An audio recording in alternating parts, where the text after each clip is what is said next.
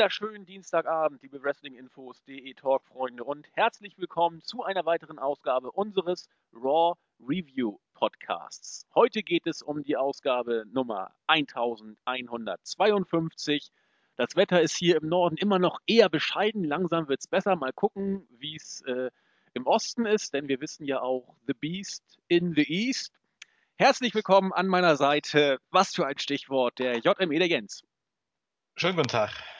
Schönen guten Tag. Da musste ich an dich denken. Vor ein paar Wochen habe ich noch irgendwie so Bam Bam Bigelow Verarsche gemacht ja. äh, und jetzt wird so Brock Lesnar in Japan beworben. Ich musste ein kleines bisschen musste ich schmunzeln. Ja, das ist der feine Unterschied. Äh, Brock Lesnar ist the, the Beast in the East und ich bin ja the Beast from the East. Genau. Ja, Läuft denn da auch Bam Bam Bigelow? Ach nee, der kann ja gar nicht mehr rumlaufen. Den hat es ja damals auch leider schon viel zu früh zerlegt. insofern. Richtig. Aber er hat immerhin vorher noch ein, ein kleines Kind oder mehrere aus einem brennenden Haus gerettet. Was für eine Heldentat. Das werde ich nie ja. vergessen. Die Geschichte kennst du, ne? Ja. Das hat mich also extremst beeindruckt. Ansonsten, leider Gottes. Ich glaube, waren sogar auch wieder ein bisschen, weiß nicht, ob Drogen mit im Spiel waren, aber ich glaube, er hatte da auch seine, seine Erfahrung gemacht auf dem Gebiet. Aber wir schweifen schon wieder viel zu weit ab. Wir wollen ja eigentlich über Raw reden. Ja, wie wollen wir es sagen, Jens? Ähm, es war jetzt nichts, was äh, völlig unter der Gürtellinie war. Es war aber auch nichts, was richtig toll war.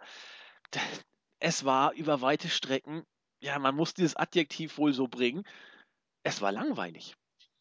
Ja, ich wollte ja eigentlich ähm, jetzt die Begrüßung äh, eigentlich ja gleich zusammenfassend sagen, äh, Wetter scheiße, Laune gut, Raw langweilig. Kann sie auch schon beenden können.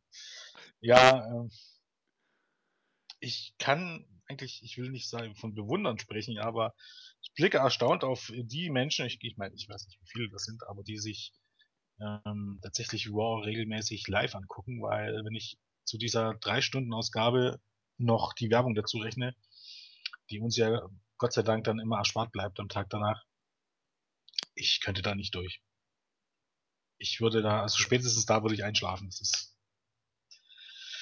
ja, gerade. Vielleicht sollten wir dann die Review vielleicht doch irgendwann mal Donnerstag oder beziehungsweise Freitag nach der deutschen Ausstrahlung machen. Ich glaub, Erzähl mir mehr, da haben wir noch gar nicht drüber gesprochen. Weil du meinst, dann könnte man sich das aufsparen und dann nur die deutsche Version gucken.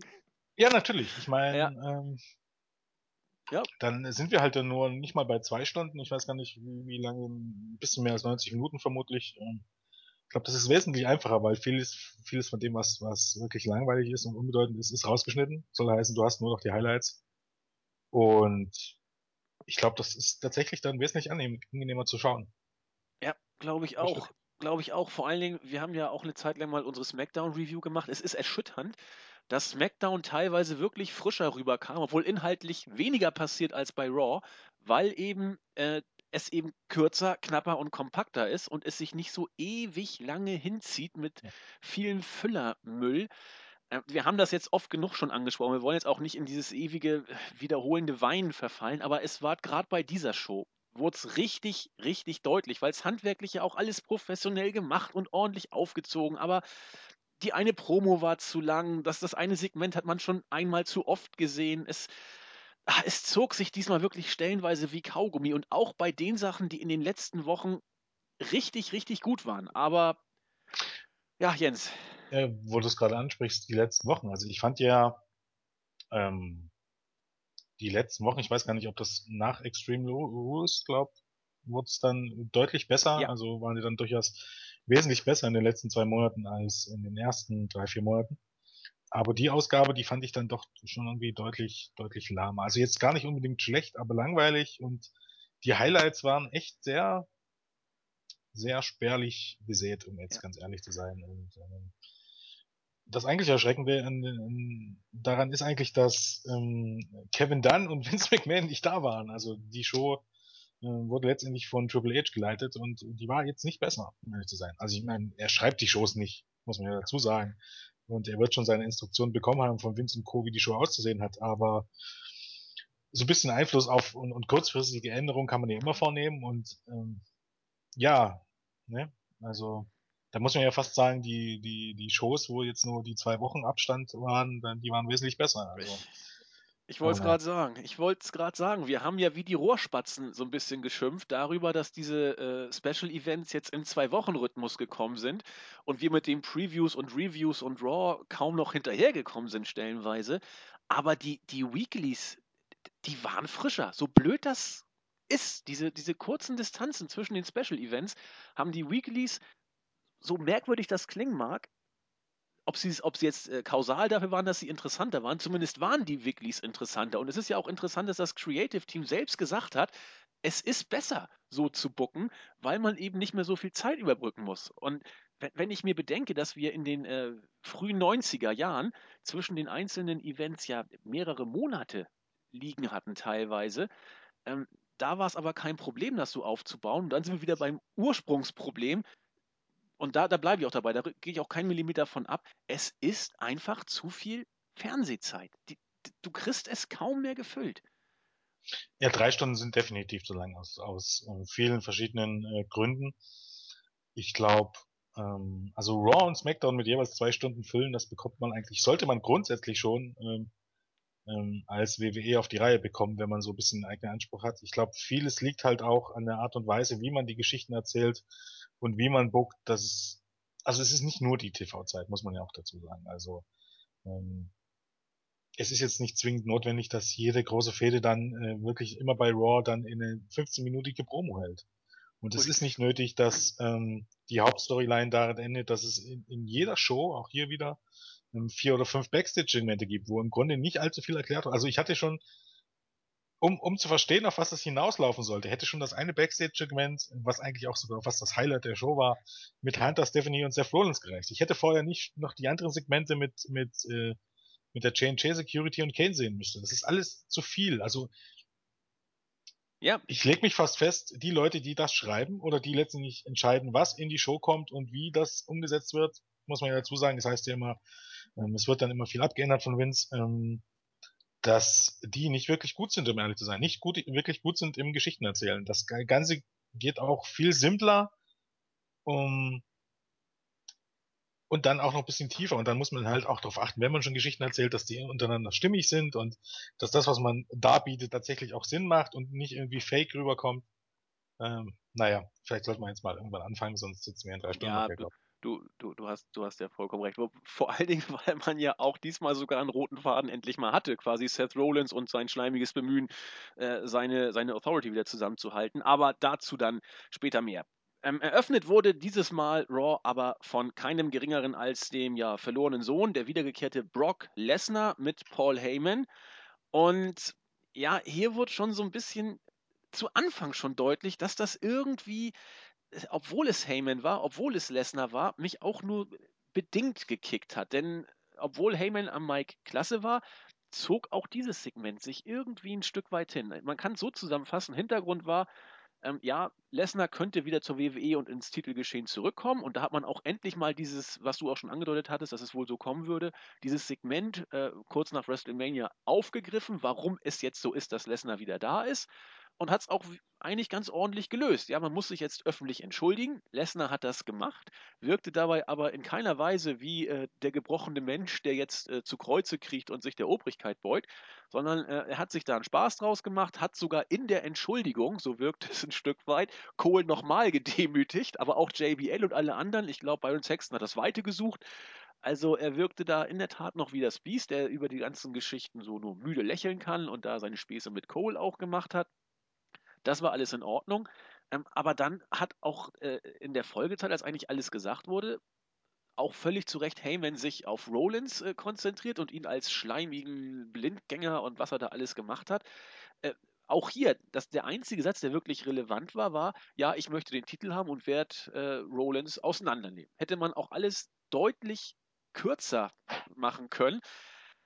Ja, und so, so bleibt der Eindruck schon bei der Eröffnungspromo. Alles in Ordnung, gut gemacht, aber auch hier tickt zu lang und hat mich nicht so richtig abgeholt. Ähm, also ich glaube, ähm, wäre das Segment mit irgendwelchen anderen Leuten äh, gewesen als mit Lesnar und Paul Heyman, wäre das richtig ähm, ja. hinten runtergefallen. Ich glaube, dadurch, dass es die beiden waren, also durch die eben die ganze Präsenz von Lesnar und durch Heyman, wurde das einigermaßen gerettet. Was jetzt direkt die Storyline angeht, finde ich trotzdem alles sehr, sehr dünn und alles sehr, ich, nicht komplett unlogisch, aber dann doch, ähm, wie gesagt, im Grunde ist es eine absolute Babyface-Aktion der Authority. Und es macht keinen Sinn, jetzt Lesnar zurückzuholen und sich jetzt trotzdem an Seth Rollins zu halten. Das macht in überhaupt gar kein Universum Sinn. Ähm, es weiß auch jetzt niemand so richtig, ob Lesnar und Heyman jetzt, jetzt äh, Publikumslieblinge sein sollen. Also sind sie letztendlich, aber ob sie auch welche darstellen sollen, ähm, dadurch, dass die AV die zurückholt. Und wenn ich eins was nicht sehen will im Moment, oder nach zwei Jahren, nach fast zwei Jahren, dass jetzt die AVT, also Hunter, Stephanie McMahon und, und Kane und die, die Geeks auf einmal, wie aus dem Nichts, auf einmal äh, die Publikumslieblinge sein sollen. Denn es ist ja auch gar nicht abzusehen, dass ähm, Seth Rollins ist der, das Babyface ist und ich meine, ich greife jetzt schon ein bisschen wieder vor, aber diese Story mit dieser Trennung bei Kane, die läuft nun schon seit Monaten und man hat immer wieder auf die Stoppbremse gedrückt und immer, wenn der Turn, Turn schon fast da war, hat man ähm, wieder zurückgerudert oder dann hat Kane doch wieder für Seth Rollins eingegriffen, hier ja auch dann am Ende der Show. Ähm, keine Ahnung, wie oft man das noch machen will. Ich meine, ähm, das gehört auch ein bisschen zum Geschichtengezählen äh, dazu, dass man nicht immer wieder zurückrennt und, und, und ähm, das dann wieder mal weiter Monate laufen lässt, sondern äh, diese Diskutierung von Brock Lesnar, die hätte so viel tatsächlich, ähm, da hätte man so viel erzählen können. Also auch, auch neuen Schwung bringen können in diesen ganzen AV-Kram, mit dem man zum Beispiel, keine Ahnung, irgendjemanden zurückbringt, der jetzt vom Board äh, of Directors eingesetzt wurde als als bisschen so Gegenpol oder als als äh, Aufsicht für Hunter und und Triple H. Hättest du irgendjemanden zurückgebracht, ich weiß nicht wem. Edge von mir aus oder irgendjemand, den du mal ein paar Wochen einsetzen kannst. Ähm, weil Edge hätte ja gut gepasst mit der VOT oder Sting oder was ich was nicht. Und der hätte dann Brock Lesnar zurückgebracht. Irgendwie sowas. Aber so macht das ein, ein furchtbar alles äh, keinen Sinn. Also man kann sogar in Frage stellen, ob es Sinn und Zweck der Sache ist, dass äh, das Top Babyface und der der Ass-Kicker, ähm, keine Ahnung, sich hinstellen muss und sich öffentlich entschuldigen muss. Ob das Sinn und Zweck der Sache ist. Ja, ich, ich weiß nicht. Ich glaube, Sinn und Zweck war ja einfach nur, dass man irgendwie noch. Das wirkte auch so, so, so abgehandelt, dass man irgendwie dieses Entschuldigungssegment bringen musste, um zumindest irgendwie Lesnar äh, nicht völlig aus dem Nichts von der Authority ja, zurückzuholen. Immer noch aus dem Nichts. Ja, und Lesnar hat auch den, den, den Kameramann äh, gekillt. Das auch, genau. Hat, hat er sich bei dem ja auch entschuldigt? Nee, das war oder? nicht wichtig. Nur, nur Cole war wichtig. Und das, angeblich, JBL. das angeblich, ähm, ja, Michael Cole sich mit, mit Lesners Anwälten außergerichtlich geeinigt hat, hat man, glaube ich, auch gar nicht erwähnt. Nee. Das hat man nur eben letzte Woche beim Backstage vorausgebracht. Das ist einfach, das ist kein gutes Storytelling. Also da kann ich mich bloß wieder wiederholen. Also. Aber ich sehe auch nicht, wo, wo, wie die Authority auch nur im Ansatz versuchen oder geschweige denn es tatsächlich schaffen sollte, sich auf Kosten von Lesnar in Richtung Face-Position zu bringen. Das ist ja abwegig. Lesnar ist ja das heißeste Eisen der Zeit im, im, im Fanfeuer. Ja, aber ja, nee, aber das ist, das ist doch ähm, welchen Grund, welchen Grund gibt's für die Authority, äh, Lesnar zurückzubringen? Vor allem, wenn man, wenn man ähm, ja eigentlich immer noch für äh, zu Seth Rollins steht. Also die Tatsache, dass die Heels, die ihn vorher suspendiert haben, ihn jetzt wieder zurückbringen, ohne größere ähm, Bestrafung, ist doch eine eindeutige Babyface-Aktion. Ich weiß, Punkt. ja, also es, es wirkte auf mich aber so, als ob sich Lesnar, auch so wie er rüberkommen sollte, äh, absolut von der Authority distanziert, dass er eben sein, sein Loner-Gimmick... Das, das tut, nee, wir reden an vorbei, das tut doch nichts zur Sache. Doch, die AVT sind die Heels, die Oberheels. Warum sollten die Brock Lesnar zurückbringen? Weil es best for business ist. Das ist Bullshit. Das ist absoluter Bullshit. Vor allen Dingen nicht, wenn sie immer noch zu Seth Rollins stehen. Ja, das ist eine ganz andere Geschichte. Das, das, da hast du ja, vollkommen das recht. Alles das überhaupt gar nein, keinen Sinn. Das macht keinen Sinn. Überhaupt das, gar keine Betrachtungsweise. Aber ich glaube noch nicht, dass die WWE vorhat, Rollins und, und Lesnar äh, so gegeneinander zu stellen, dass das irgendwie äh, Konsequenzen auf eine mögliche Face-Entwicklung der Authority hat. Ich glaube, die Authority steht da vollkommen außen vor. Und die, die Tatsache, macht. Die Tatsache, die Tatsache, dass Seth Rollins weiterhin ja so dargestellt wird, wie er dargestellt wird und überhaupt gar keine Anzeichen macht, zum Face zu werden. Ja. Und die Tatsache, dass Kane und J&J aber so langsam gegen ihn turnen, oder es wird immer wieder angedeutet, bevor man es wieder zurücknimmt in den Endsegmenten. Und nächste Woche wird dann wieder die Spannung angedeutet und dann ja, sind sie wieder alle, ist wieder alles heile Welt. Ähm, die Tatsache, dass alle sich gegen Seth Rollins stehen, macht automatisch die Leute einigermaßen zu Babyfaces. egal ob das jetzt Hunter, Kane oder Noble und, und Mer der Sieg von Noble und Mercury gegen Seth Rollins macht die beiden zu Babyfaces, Das weil ist- sie waren die Underdogs und haben sie besiegt. Automatisch, da braucht man gar nichts machen. Das sehe ich genau wie du. Wenn man also Seth Rollins nicht zum Babyface turnen will und ähm, seine Heel-Kollegen gegen ihn stellt und dann auch noch äh, seine, seine, seine Heel-Buddies dafür sorgen, dass Brock Lesnar das größte Babyface zurückgebracht wird, dann sind die Vorzeichen klar. Das heißt nicht, dass die jetzt äh, bejubelt werden, natürlich nicht, aber Genau. das ist einfach, ähm, das hat einfach in sich keine Konsistenz. Da bin ich auch vollkommen bei dir. Dass das äh, kein gutes Storytelling ist und keine Konsistenz hat, das sehe ich genau wie du. Ich glaube aber nur nicht, dass es gewollt ist, dass die Authority, also wirklich nur nicht, dass es gewollt ist, dass die Authority dadurch Wenn zum man, Face wenn man wird. das nicht sieht, dass das überhaupt gar keinen Sinn macht, außer man dreht das so, dann äh, Ich glaube, glaub, viele sehen das nicht. Könnte ich mir tatsächlich vorstellen. Aber wir werden auch, das ist das Problem, die Leute, die solche Dinge sehen und die auf sowas Wert legen, die werden dann tatsächlich auch wahrscheinlich, das sind die Leute, die dann von Jahr zu Jahr abschalten. Das sind die Leute, oder stellenweise wahrscheinlich auch die Leute, nicht nur. Ähm, ähm, aber viele von denen werden dann im Laufe der letzten 10 Jahre oder letzten der 15 Jahre eben, das sind die, die gesagt haben, okay, Wrestling ist eigentlich ziemlicher Dünnschiss geworden. Ja, das glaube ich auch. Ich glaube auch, dass die Fluktuation beim Wrestling sowieso sehr groß ist. Aber das ist ein anderes Thema, das wir heute vielleicht nicht weiter vertiefen sollen. Ja, weiter ging's mit dem ersten Match des Abends. Äh, Wir haben Dean Ambrose gegen Kane gehabt. Großartig. Nach elfeinhalb Minuten war es vorbei. Und zwar hat Kane gegen den Ambrose gewonnen. Nach einem, äh, ja, was war das denn? Äh, Top Rope, Chokeslam, hat, hat äh, Julian geschrieben. Natürlich, äh, und hier, wo dann der rote Faden so ein bisschen deutlich kam, Rollins raus, hat allein schon, dass durch die, dass die Musik gespielt wurde, Ambrose abgelenkt. Und so konnte dann letzten Endes auch. Nee, er, zuerst ging dann nachher, konnte Ambrose noch zurückkommen, ist dann aufs oberste Seil, wollte dann eine Aktion zeigen. Rollins hat da ein bisschen rumgetüdelt und dann konnte äh, Kane ihn zu diesem Top Rope Chokeslam runterreißen. Ja, also es ist okay, dass man Rollins da diese Storyline um die Wiedervereinigung der Authority und seiner Buddies äh, erzählen will. Aber äh, auch, auch Ambrose wirkte auf mich in diesem Match wie, wie unglaublich abgekühlt auf einmal wieder. Das, das, er hat den Opener gehabt, ja. Er hat verloren, das ist schon mal schlecht, aber irgendwie, weiß ich nicht, hat es mich auch nicht mitgenommen. Ich meine, es gibt irgendwie Sinn schon letzte Woche, ähm, dass jetzt Ambrose und Kane gegeneinander antreten, wobei man jetzt auch die Frage stellen muss, hat Ambrose nicht letzte Woche noch versucht, Kane irgendwie auf die Seite der, oder in Kane das Monster zu wecken, da war von war diese Woche über gar nichts gesehen. Ich bin gespannt, ob man das nochmal irgendwie aufgreift.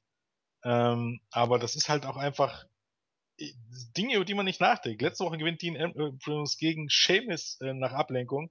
Diese Woche verliert Dean Ambrose gegen fucking Kane nach Ablenkung. Also ich meine, ähm, hier ist doch einfach der Punkt, okay, Seth Rollins wollte dafür sorgen, dass, dass Kane gewinnt. Ähm, aber letztendlich hat er nicht gewonnen. Wäre es nicht da auch, auch insgesamt logischer gewesen, wenn, also Ziel, Sinn und Zweck der Sache war ja, ähm, zu zeigen, okay, Seth hilft Kane in der Hoffnung, dass, dass äh, Kane ihm dann vergibt. Genau. Aber wäre das nicht, hätte das nicht genauso funktioniert, wenn Ambrose gegen Kane gewonnen hätte? Wenn die Ablenkung fehlgeschlagen hätte oder es hätte nur zum Two-Count äh, äh, geführt, es hätte sogar noch mehr Sinn gemacht, weil äh, Kane war sauer durch die Niederlage, obwohl Ambrose versucht hat, ihm zu helfen, aber es hat halt nichts geholfen. Also hätte ja in der Ausgangssituation nichts geändert. Das stimmt. Also, Das stimmt.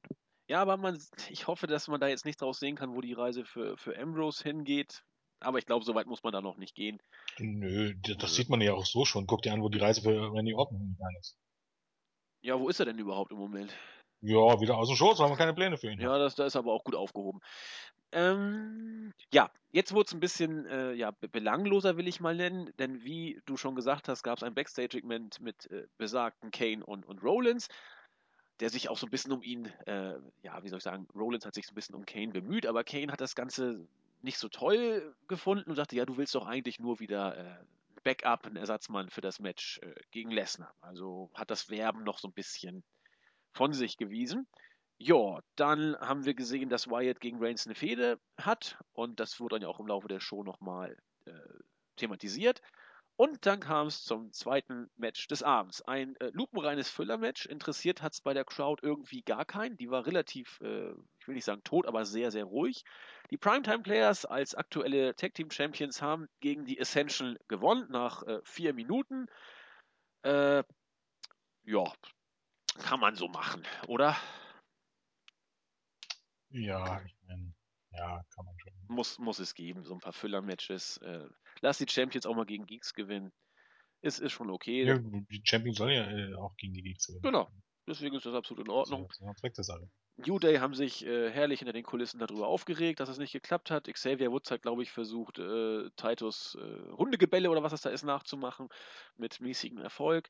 Und dann waren wir schon beim dritten Match. Hier, es ist übrigens nee, gar nicht so unwahrscheinlich, dass New Day äh, beim Pay-Per-View die Titel zurückgibt. das hoffe ich doch mal ganz stark. Ja, dann macht das doch dieser passiert. Titelwechsel überhaupt gar keinen Sinn. Der macht überhaupt gar keinen Sinn. Also der, der machte für mich von vornherein schon keinen Sinn.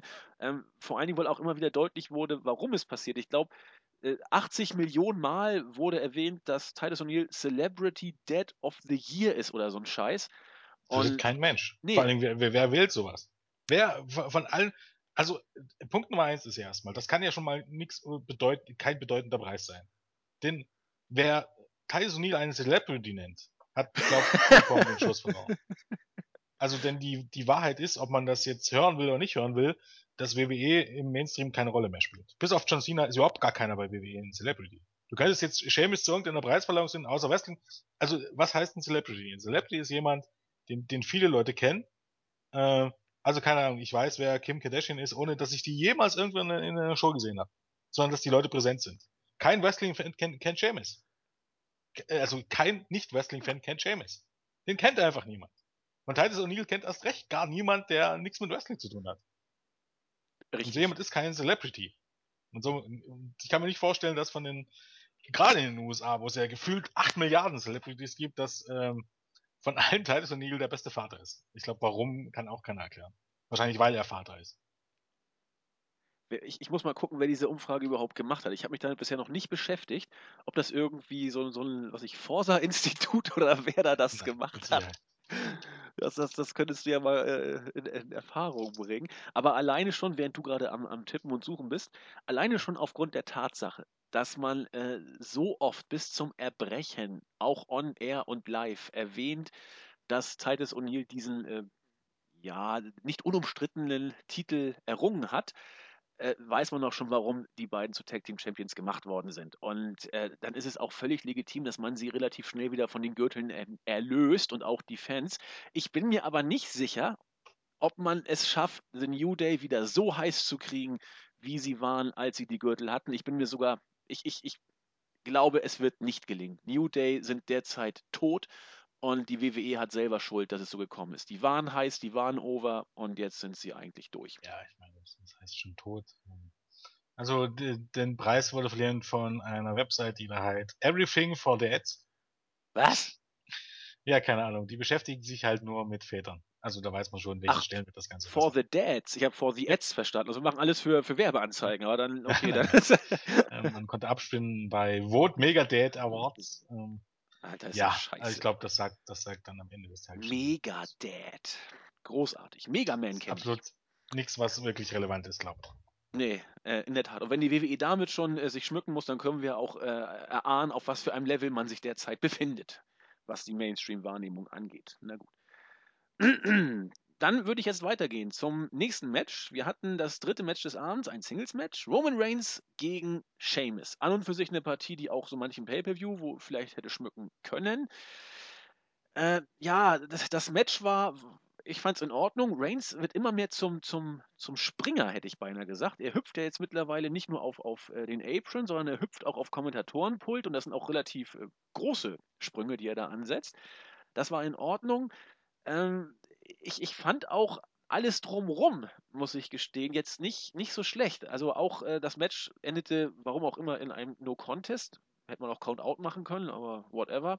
Weil Bray Wyatt. Nein, Roman Reigns darf nicht verlieren. Ja, äh, ja. Finde finde ich übrigens, also dazu muss ich dann gleich noch was sagen. Sag mal was dazu. Oder soll ich erst fertig Ähm, machen? Nee, mach du mal weil ich- zuerst. Ja, es hat nicht unbedingt was jetzt damit zu tun, sondern allgemein. Also Dann streu ein.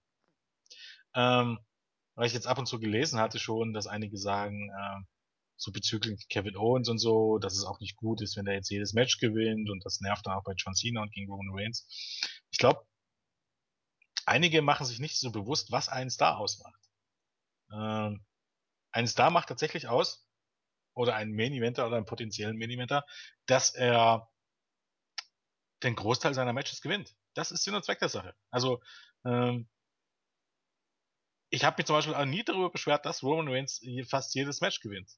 Wenn man ihn groß pushen möchte, dann soll er das tun. Ähm, oder dann sollte er das tun. Und ähm, dann sollte er, keine Ahnung, möglichst viele Leute beim Rumble eliminieren, dann sollte er möglichst Leute, viele Leute bei äh, Survivor Series eliminieren. Das ist alles richtig. Das Problem bei Roman Reigns war, dass er einfach nicht so over war, dass er diesen Push gerechtfertigt hätte. Also, ähm, es ist ja ein Unterschied, ob er, keine Ahnung, 95% seiner Matches gewinnt oder ob er den Royal Rumble gewinnt und im Main Event von WrestleMania steht. Also die Tatsache, dass man ihn als Star pushen will und er viele Matches gewinnt, die fand ich vollkommen in Ordnung. Die Tatsache, dass er den Royal Rumble gewinnt, äh, daran, ne, darüber könnte man schon wieder diskutieren. Also ähm, zum eigentlichen Punkt, ähm, nein, niemand sollte verlieren, nur weil äh, einige Fans glauben, dass äh, es nervt, wenn jeder alle Matches äh, gewinnt. Ähm, bei der Masse der Fans kommst du nur over, wenn du alle Matches oder, oder viele Matches gewinnst. Deshalb ist zum Beispiel, keine Ahnung, äh, Barrett in den Augen vieler, äh, also auch jetzt nicht der Hardcore-Fan, sondern äh, kein ernstzunehmender Heel. Was einfach ein Loser ist. Jo. Ähm, das gilt natürlich für viele, aber wenn du aus Owens und Co-Stars machen willst, dann lass sie den größten, er, weil er auch einfach nicht der Typ ist. Also bei Sami Zayn ähm, ist es ja wieder so gewesen bei NXT, dass er dadurch overgekommen ist, dass er immer in den großen Matches gescheitert ist und die, also, aber auch er hat die meisten Matches gewonnen. Aber so eine Story kannst du natürlich mal so fahren. Also so eine Story von wegen, ähm, jemand kommt durch Niederlagen over, aber größtenteils äh, verbaust du dir alles. Also ähm, es ist zum Beispiel jetzt auch schon ein Fehler bei Roman Reigns, dass auch tatsächlich viele kritisieren. Also viele auch, auch viele Oldschool-Experten, also viele Wrestler aus, aus älteren Zeiten, äh, weil man das früher nie so gemacht hätte, dass Roman Reigns im Moment zu oft verliert. Ähm, das eigentliche Problem ist da, dass er zu oft ohne Grund verliert. Dass also ihn einfach, dass er von Leuten gepinnt wurde, ich glaube bei SmackDown wurde er mal gepinnt von Sheamus, glaub, ähm, dass er einfach Matches verliert und die er nicht verlieren sollte, weil es keinen Sinn macht, dass er diese Matches verliert. Und ähm, genau das ist der springende Punkt und das ist auch äh, der Punkt, wenn die, wenn es da diese Diskrepanz gibt, jetzt mal vielleicht abgesehen von John Cena, dass, ähm, dass, dass Leute ähm, ja gewinnen, verlieren, gewinnen, verlieren, gewinnen, verlieren, dieses 50-50-Booking. Ich weiß gar nicht, wer das jetzt mal gesagt hat in irgendeinem Podcast, ähm, dass wir in der Ära der Mitkarte sind. Es gibt keine wirklichen Stars mehr, sondern die wechseln sich alle einfach nur mit Siegen und Niederlagen ab. Genau. Und äh, das ist schlecht. Äh, egal, ob ihr da draußen das versteht oder so, aber das ist schlecht. Wirkliche Stars gibt's, sind nur diejenigen, die oft gewinnen. Und, und Seamus ist kein Star. Seamus hat viel zu oft verloren, um, um ein Star zu sein. Ähm, kein Koffer der Welt bringt ihn, also wenn ich jetzt hier von Star rede, meine ich einen Draw. Also äh, äh, Leute, für die ähm, Fans und auch keine Hardcore-Fans bereit sind, Geld auszugeben. Das sind nicht die Leute, die 50, das sind nicht die WWE Hardcore-Fans. Das, ich weiß nicht, wie ich das beschreiben soll, aber, aber ähm, ja, wenn ich wirklich, wenn ich, wenn es wirklich ein Draw sein soll, dann äh, darf der nicht 50% seiner Matches verlieren. Und am, am besten sollte er gar nicht verlieren. Ähm, da, das sieht man zum Beispiel auch bei Ryback und Rusev gut. Bei Rusev nicht ganz so schlimm wie bei Ryback, aber Ryback war so lange hot, bis er nicht verloren hat. Goldberg war so lange hot, bis er nicht verloren hat. Als er verloren hatte, war er nur, nur noch einer von vielen, genau wie bei Ryback. Ähm, es sind nicht die Niederlagen, äh, die, die, die Siegesserien, die jemanden, die jemanden nur relevant machen und die dann dafür sorgen, dass, dass er bei seiner ersten Niederlage ähm, sofort unten durch ist, sondern wie man ihn nach dieser ersten Niederlage buckt, das ist dann das Entscheidende. Und das hat man natürlich bei, bei Ryback dann am Ende ziemlich versaut, muss man ja einfach so sagen. Und bei Rusev ist man auch auf dem besten Weg. Aber grundsätzlich sind solche äh, Siegesserien, ja, die, die müssen sein. Klar. Und deswegen sehe ich es auch genau wie du. Seamus wird äh, ein Draw nicht mehr werden, weil er dafür einfach zu sehr äh, auf den Boden des Gewöhnlichen schon äh, platziert wurde im Laufe der Zeit. Also es kann schon sein, also das, das Ding ist einfach, er ist ja auch nicht mal der Jüngste, der ist schon eine Weile dabei. Grundsätzlich schaden Niederlagen natürlich, einzelne Niederlagen schaden auch niemanden so heftig. Nein. Also natürlich, wenn du das jetzt, wenn du es jetzt hart versuchen würdest und ihn hart pushen würdest, natürlich, vielleicht kommst du irgendwann mal wieder in die Verlegenheit, dass er zu einem Draw wird oder irgendwie kommt es doch nur mal eine Charakterveränderung, du hast ein tolles Gimmick und ähm, er, keine Ahnung, legt nochmal Mike zu oder so. Natürlich gibt's immer die Möglichkeiten, aber jetzt rein grundsätzlich von dem Schemes, den wir bisher kennen, Ähm, äh, nein, das, das, das wird so nichts. Nee, das denke ich auch. Ähm, du bist über Roman Reigns dahin gekommen, weil er nicht verlieren durfte, sozusagen. Und deswegen hat er auch nicht verloren, obwohl es. Äh, eigentlich hat er ja Countout verloren, ja, aber eben. da ja Roman Reigns nicht verlieren darf oder nicht verlieren sollte, ähm, hat man es hier nur, was natürlich keinen Sinn macht. Also in jedem, man hat einfach nichts angekündigt. Das ist ja das Ding. Ähm, ja. Irgendwie muss das Match zu Ende gegangen sein und grundsätzlich kann es nicht durch eine, eine Contest zu Ende gegangen sein. Nee, Weil eben. Roman Reigns ist gegangen, also war es ein Countout-Sieg. Man hat es bloß nicht verkündet. Sehe ich eigentlich auch so. Eigentlich hat, äh, hat Sheamus dieses Match via Countout gewonnen, weil nämlich Bray Wyatt auf äh, dem großen äh, Bildschirm auftauchte und ja bei einem imaginären äh, Teestündchen offensichtlich war mit, mit so Spielzeug-Tee-Service hat sich dann wohl imaginär mit, mit der kleinen Tochter von Roman Reigns wieder unterhalten. Und das brachte Reigns eben so auf die äh, emotionale Palme, dass er von dannen gestapft ist. Und da habe ich so ein bisschen an, an Undertaker Mankind mich ja zurückerinnert gefühlt, ihn, ihn in den Katakomben gesucht hat und sogar äh, seine Stimme auch hörte, lokalisieren konnte und die Tür aufgemacht hat. Aber es spielte wohl nur ein, ein Tonband und man hat dann so ähnlich wie bei, bei Schweigen der Lämmer oder bei irgendwelchen schönen Psychofilmen, so sah es da aus, mit so gedämmertem Licht und vielen Fotos an der Wand und noch so ein paar, was war da, Anyone But You an die Wand geschrieben und äh, das war, das war okay. Das fand ich wirklich, äh, ich mag diese Sache mit der kleinen Tochter überhaupt nicht. Ich finde das völlig blöd, immer wenn man da Familie und kleine Kinder mit reinzieht. Aber äh, die Darstellung von Wyatt in diesem Fall fand ich äh, endlich mal wieder in Ordnung. Also grundsätzlich hm, finde ich das mit den Kindern, ja, es, ist, es hat immer einen Beigeschmack, aber ich finde das jetzt mal, also grundsätzlich die Idee finde ich jetzt gar nicht so schlimm, wenn nämlich eigentlich in den meisten Fällen in der Vergangenheit diese Storylines meistens nicht vollkommen äh, grausam gewesen wären. Also ich glaube, es gibt schon Möglichkeiten, das gut umzusetzen. Ob man das hier schafft, warten wir jetzt mal ab. Bis jetzt ist ja nicht viel passiert, außer dass hier auf ein paar Fotos zu sehen war. Aber ähm, ich sag mal so, ähm, grundsätzlich, man gibt sich Mühe, der Story irgendwie einen Hintergrund zu geben, was, was gut ist. Ähm, das fehlte ja auch den Wyatt Storylines in der jüngeren Vergangenheit ein bisschen. Das genau. ist gut. Ähm, natürlich muss man sich jetzt immer noch fragen, ob der Auslöser dieser ganzen, dieser ganzen Storyline rechtfertigt, dass jetzt Bray Wyatt, keine Ahnung, jetzt schon ins Kinder bedroht oder Kind bedroht. Das ist natürlich ein bisschen sehr weit in den Haaren herbeigezogen. Da liegt es halt wieder daran, dass das WWE nicht so lange ähm, vorausplant und so gut Stories schreibt, dass das am Ende tatsächlich ein bisschen auch wieder diese innere Konsistenz hat, muss man ja ganz ehrlich sagen.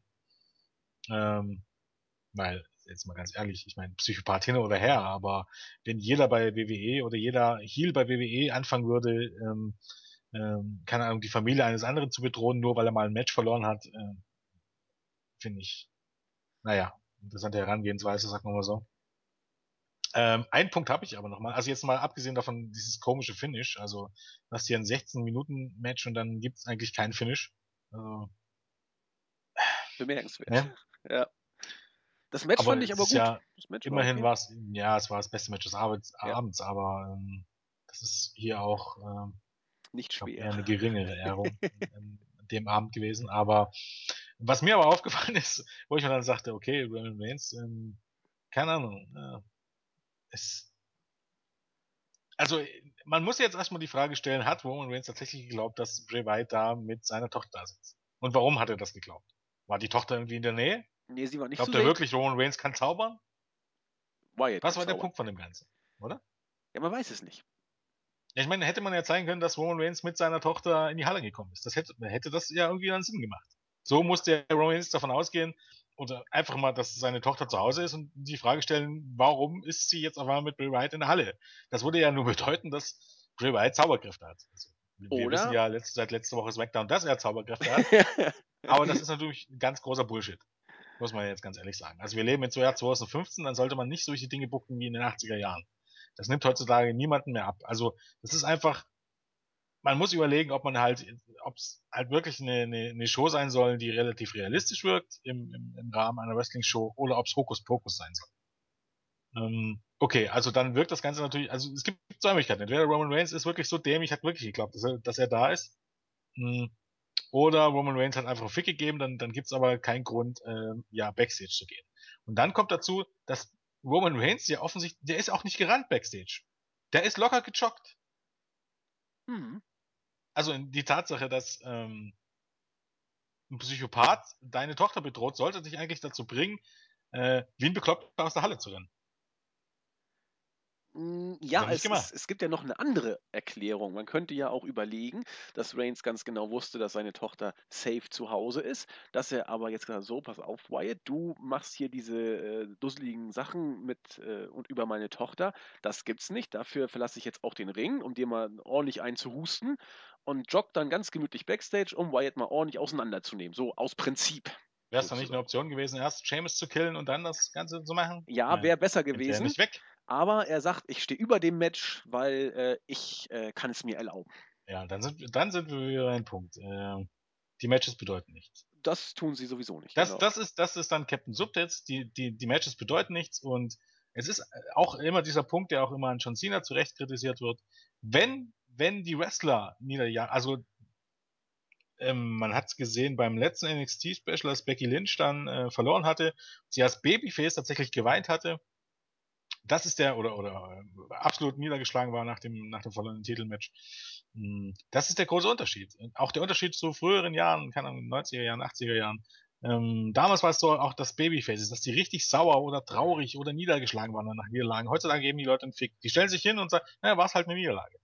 Du hast einen Titel verloren und die wenigsten gehen dann am nächsten Tag raus in der Promo und sagen, scheiße, dass ich den Titel verloren habe. Ähm, und das ist das Problem, wenn die, wenn, wenn in den Shows vorgegeben wird, dass den, den Wrestlern, die Wrestler schon nicht interessiert, ob sie gewinnen oder verlieren, warum sollte es irgendeinen Fan interessieren? Ja, das sehe ich auch so. Da ich meine, das ist jetzt hier schon viel reingedeutet, also äh, wie gesagt, es gibt auch durchaus positive Dinge, die man hier an der Storyline sehen kann, aber ähm, ja. Du wärst ja Ach, ein, ein Punkt noch. Äh, mein Highlight der, der letzten Wrestling-Woche, zumindest bei WWE, hattest du, ähm, du hattest die Brian und Winnie Show nicht gehört mit der Raw Review? Dieses Jahr, diese Woche oder letzte Woche? Letzte Woche. Doch, ja. habe ich, glaube ich. Mit äh, dem Rant über Michael Cole, beziehungsweise Michael Coles äh, Non-Selling, als Brock Lesnar kam. Ja, da hat doch, da gab es auch einen, einen Musikrap nachher, wo, wo, wo ich glaube, Big Winnie V äh, nachgemacht wurde. Oh mein Gott, äh, er kommt oder so. Ja, ja, genau. Ja, ja. Wo, er, wo er erklärt hat, dass, dass äh, Michael Cole sich hätte eigentlich einpissen müssen ja. und äh, in die Hosen machen müssen und dann laut schreiend aus der Halle rennen. Und äh, bei SmackDown hätte man dann gezeigt, wie er dann praktisch von einer Halle zur nächsten Halle gerannt ist. äh, ich muss direkt mal gucken, ob, ob, ob man diesen Range schon irgendwo auf YouTube findet. Das war so großartig. Was habe ich wieder Tränen gelacht. Äh, ganz großes Kino. Ja. Doch, doch, die habe ich, die habe ich gehört. Ja, ähm, Gut, lassen wir dieses Segment hinter uns und begeben uns äh, in die Niederung von Rollins Versuche mit äh, seiner alten Gang Freundschaft zu schließen. Diesmal war die J&J Security dran. Ähm, er findet ganz warme Worte und versucht bei den beiden emotional äh, wieder zu landen. Allerdings äh, gelang ihm auch das hier äh, offenbar nicht wirklich. Mercury war äh, ganz verletzt und hat das alles nicht verarbeiten können und Noble ist mit ihm zusammen dann quasi äh, von dannen gestafft. Also auch hier war Rollins äh, eher weniger erfolgreich, so hatte es den Anschein. Und dann war es Zeit für Neville, der mal wieder bei Raw einen Auftritt hatten durfte, hatte, mal wieder ein Match bestreiten durfte, diesmal gegen Kofi Kingston. Das Match war nach gut viereinhalb Minuten zu Ende äh, ja, was, was war eigentlich der Sinn und Zweck? Man könnte sagen, Neville durfte mal wieder ein Match gewinnen. Man konnte nebenbei die Fehde der Primetime-Players gegen New Day so, so halbwegs äh, teasen oder aufbauen oder was auch immer. So richtig interessiert hat es keinen. Neville hat sich gefreut, er durfte gewinnen und äh, ja, viel mehr habe ich dazu nicht. Na, eigentlich, das eigentlich Interessante ist ja, dass direkt nach dem Match ja das Promo, die Promo kam für ähm, Beast in the East, ja. Ja, ja, das Live-Event in in Tokio. Hm, was dann tatsächlich übrigens dann, ähm, ich glaube am 4., warte mal, der 4. Juli ist das äh, Sonntag? Äh, ich glaube Nein, ja. Samstag, ich, Samstag. Das oh. heißt, dass die Show in Deutschland tatsächlich Samstagmorgen kommen würde. Max Man kann die ja leider nicht sehen. Maxdome zeigt sie nicht. Nein, aber es gibt ja immer Mittel und Wege. Warum hustest du denn sagen jetzt? Das, ähm, darfst Samstagmorgen. Das darfst du doch nicht sagen ich glaube, jeder, der uns hier zuhört, weiß das. Ob er es in Anspruch nimmt oder nicht, ist wieder eine andere Frage. Aber Tut das nicht. Ist nicht gut. Hm. Ja. Ja, anderes Thema. Na, auf jeden Fall, ähm, da hat man nicht mal erwähnt, dass er gegen Kofi Kingston antritt. Und wenn man sich überlegt, dass Kofi Kingston vorher in viereinhalb Minuten gegen Brock Lesnar verloren hat, dann sollte das Match äh, gegen Neville verloren hat, dann sollte das Match gegen Brock Lesnar gefühlt 10 Sekunden dauern. Das wird ein Straßenfehler. Und wird es vermutlich auch. Ich kann mir gut vorstellen, dass Lesnar gesagt hat, naja, ich bin sowieso in Japan, komm, wir machen da ein Match, aber das geht nur 10 Minuten, also äh, äh, 10 Sekunden, also praktisch rein, raus und dann ist das Ganze zu Ende. Hauptsache, man kann mit ihm bewerben, weil alles andere würde echt keinen Sinn machen. Ja. Also, wenn es mal ganz ehrlich ist, äh, dass man äh, Kofi Kingston ja noch nicht mal im Ansatz irgendwie aufbaut. Und ansonsten, Neville hat seit seinem Debüt eigentlich nur ja, zwei Fäden, wenn man so möchte. Einmal gegen Bad News Barrett, aber da gab es überhaupt gar keinen Hintergrund. Und einmal gegen Bordellis, da gab es ein bisschen eine Storyline äh, wegen NXT. Aber im Grunde kann man sagen, dass er seit vier Monaten im Main Roster ist, ohne ernsthafte Fäde und ohne ernsthaftes, also und definitiv ohne ernsthafte Storyline. Er ist ja. da und darf zumindest ab und meistens gewinnen. Also das ist ja. Neville, ne, genau, Fakt. ja, das, das denke ich auch. Und das wird so weitergehen, bis man eine Idee mit ihm hat. Und wenn man keine Idee. Ich glaube, man wird nie eine Idee. Nee, eben. Und dann irgendwann wird, man die, irgendwann wird man, keine Ahnung, die Lust oder die Geduld verlieren oder feststellen, dass er nicht zieht oder was ich, wie das halt so ist. Genau. Und dann wird er genauso landen wie, keine Ahnung, wie. Also es, es sind, es sind schon Leute eher im Dockhaus gelandet, oder im Dockhaus ist falsch, aber in der Versenkung gelandet, die ähm, mit denen man eindeutig schon mehr umgesetzt hat. Also wenn ihr jetzt dann denkst, also Metzadel, Luke Harper, ja. äh, Cesaro oder Evan Bourne oder wie er hieß. Der, ja, Evan Bourne kannst du auch Evan noch sagen. Bourne. Okay, der hat auch, der hat auch ähnlich wie Neville kaum was gerissen. Der hatte vielleicht ein, zwei wirklich relevante Fäden in den ganzen Jahren. Ein Tag Team Champion war er, glaube ich mal. Ja, ein Tag Team Champion garantiert keine relevante Fäde. Also, Nein, das ist richtig. Aber ich rede dann eher von Leuten, die tatsächlich mal gepusht wurden, tatsächlich gepusht wurden, eben Cesaro oder eben Luke Harper als Teil der White Family. Ähm, ja, oder keine Ahnung, Jack Swagger, der sogar World Champion war und jetzt trotzdem bei Superstars abgammelt und nicht mal in die Show, in die Show schafft.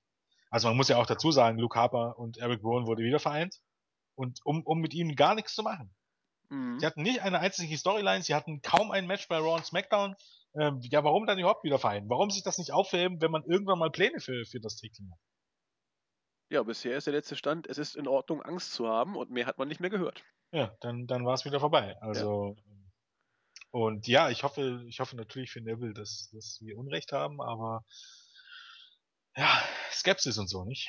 Ja, er wird irgendwann ein Tag-Team kriegen und, und dann wird er versauern. Also ich sehe seh da nicht. Vielleicht, ob er sogar mal einen B-Titel halten darf. Naja, wäre das höchste. Ich mein, auf der anderen Seite, weißt du, ihn hält man zumindest in den Shows. Guck dir die Lucha Dragons an. Ja, aber auch nicht mehr lange, Jens. Hast du ja auch schon angedeutet. Das wird man mit Neville nicht ewig so weitermachen.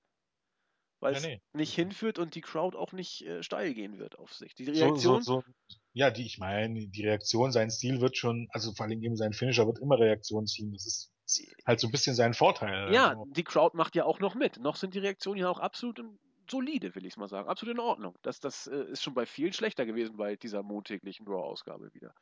Noch ist es okay. Drücken wir die Daumen, dass es auch weiter so geht.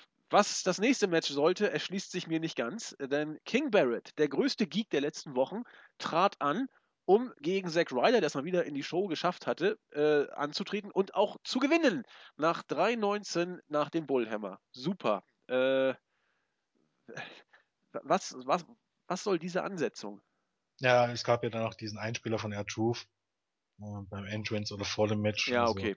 Sollte irgendwie die Fehde fortführen, nicht, dass es irgendjemand interessiert hätte. Also, sagen wir mal so, ähm, Barrett hat ein Match gewonnen. Also das ist ja eigentlich ein positiver Fakt. Und! Äh, sollte man ja mal so sehen. Also herzlichen ja. Glückwunsch dazu. Herzlichen Glückwunsch dazu. Äh, dann wird's langsam, also man darf, doch man darf mir ruhig böse sein. Ich fand das nächste Segment wirklich nicht gut. Äh, denn Kevin Owens und John Cena haben sich verbal mal wieder so ein bisschen behagt. Zuerst äh, kam John Cena persönlich an den Ring. Und genauso wie äh, man es erwarten durfte, war es auch. Er hat zuerst seine übliche äh, Stadtschleim-Aktion durchgezogen und dann das, was du auch schon gesagt hattest letzte Woche. Er muss ja irgendwie auf den Angriff von Owens auf Spielzeugpistolen Kelly eingegangen sein und das ist auch passiert. Er hat gesagt, ja, das äh, kann nicht sein. Äh, Owens hat jetzt wirklich eine, eine Linie überschritten. Wie oft wird hier eigentlich irgendwelche, irgendwelche Linien überschritten? Das muss alles voller Linien sein. Ja, genau, denn äh, wir, wir, erinnern uns ja, äh, Platzpatron Kelly fand das ja ganz gut letzte Woche, Owens zu schubsen.